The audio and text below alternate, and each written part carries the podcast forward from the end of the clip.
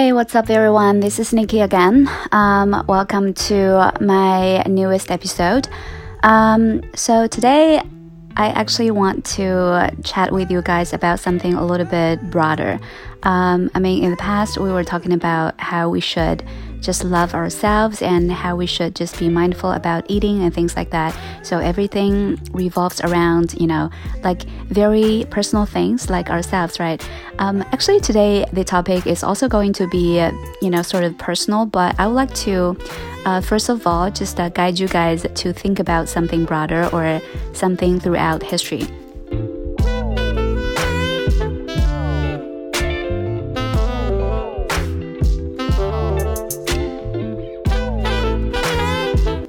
You know, human beings are very smart. Um, this is a fact that we simply cannot deny. I mean, uh, from when we were hunter gatherers, we started to learn uh, to, you know, work with the environment and uh, invent some tools to help with our day to day life.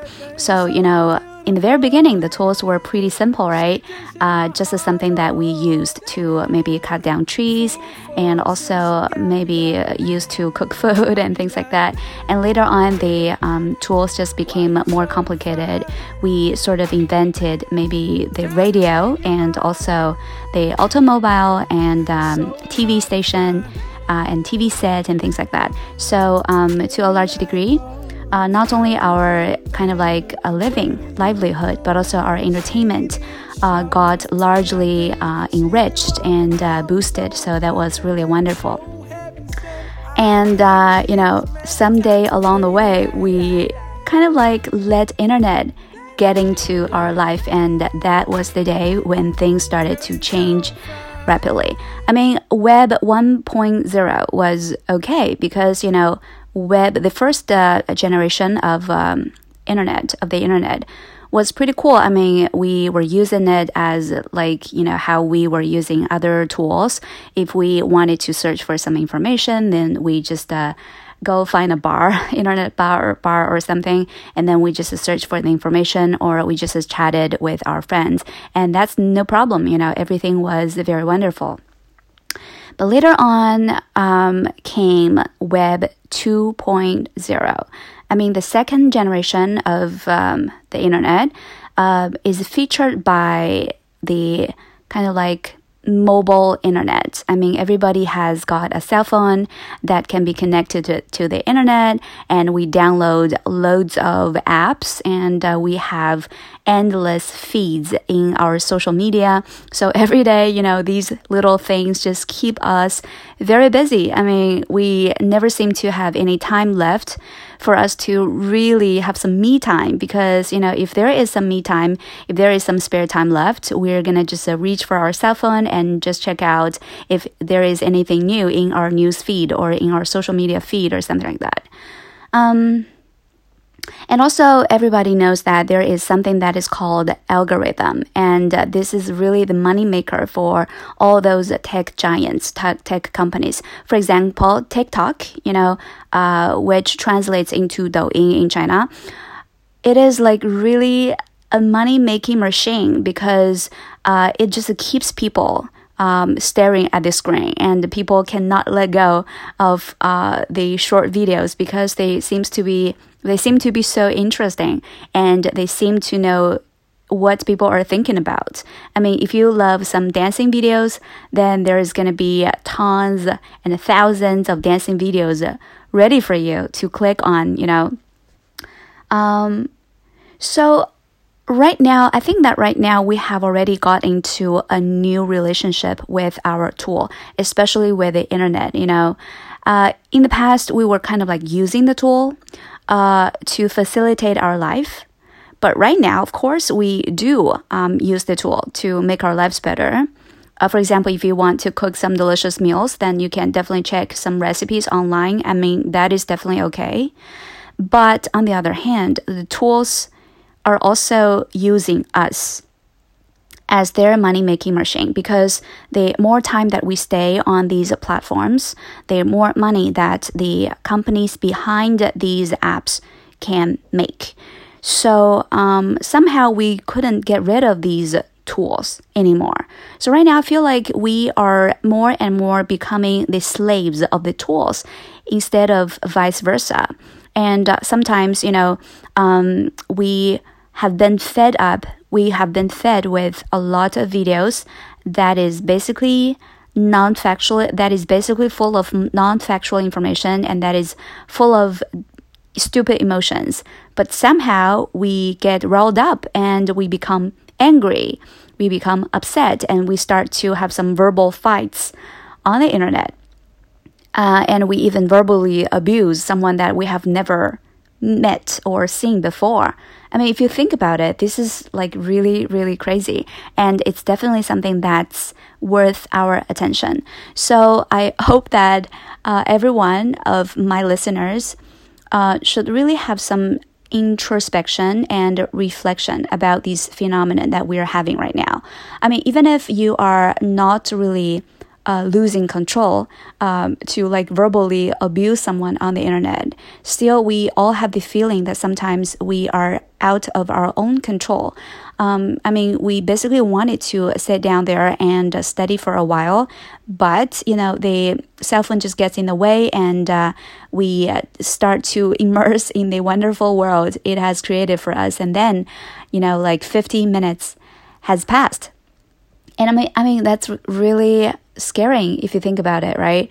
Um, so I think that it is time that we start to realize this very situation that is going on, and it is time that we start to reclaim, uh, you know, our kind of like right to own our own time instead of uh, letting our time being occupied by something else that is designed by someone else. So this is our life and we have the responsibility to make um, you know our tasks kind of serve for our own purpose instead of just uh, sacrificing our time to you know make someone else's wallet uh, become fatter so this is today's takeaway message.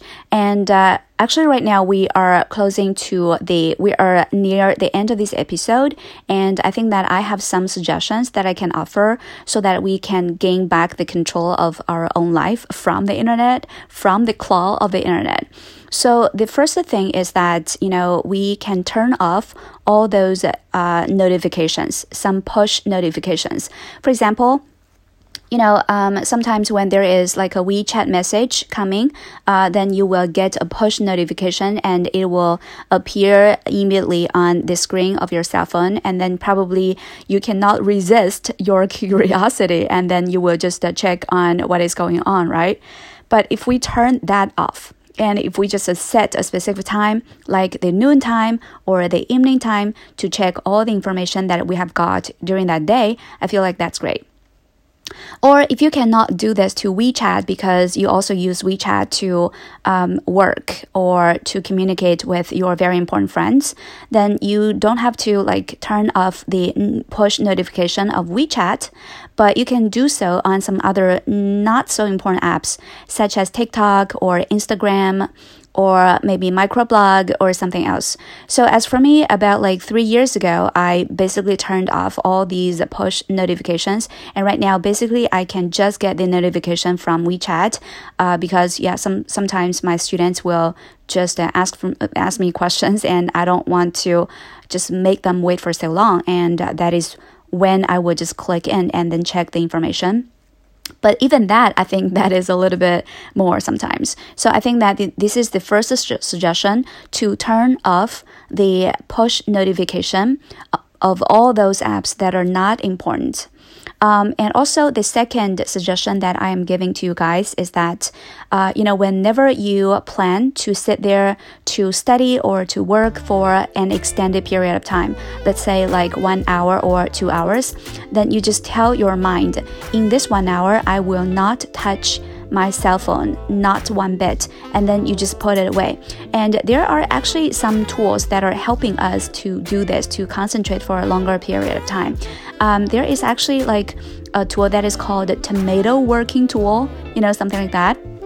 So um, I used that tool actually in the past, about like four years ago or something, and the result turned out to be pretty satisfying as well.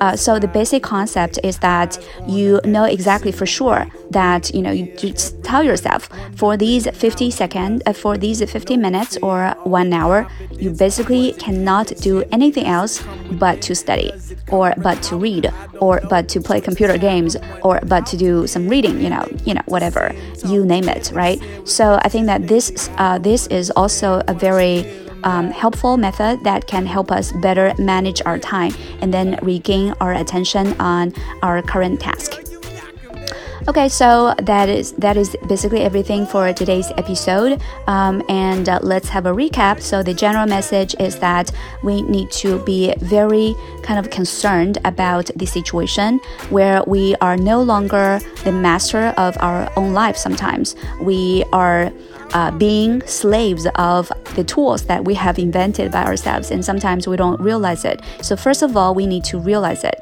So, after we realize the situation, we can take some steps and uh, reverse the situation, right? So, we can turn off the push notifications, and also we can sometimes just uh, set some tomato working tool for us. So, we will just uh, reclaim that period of time just for one task. So in this case, you usually will feel that uh, you know your working efficiency has been boosted quite a lot. Okay, so that is um, today's episode. Hopefully, you guys have got a little bit something from today's episode as well. Um, and this is Nikki. Love you guys a lot. Goodbye. Mwah like that.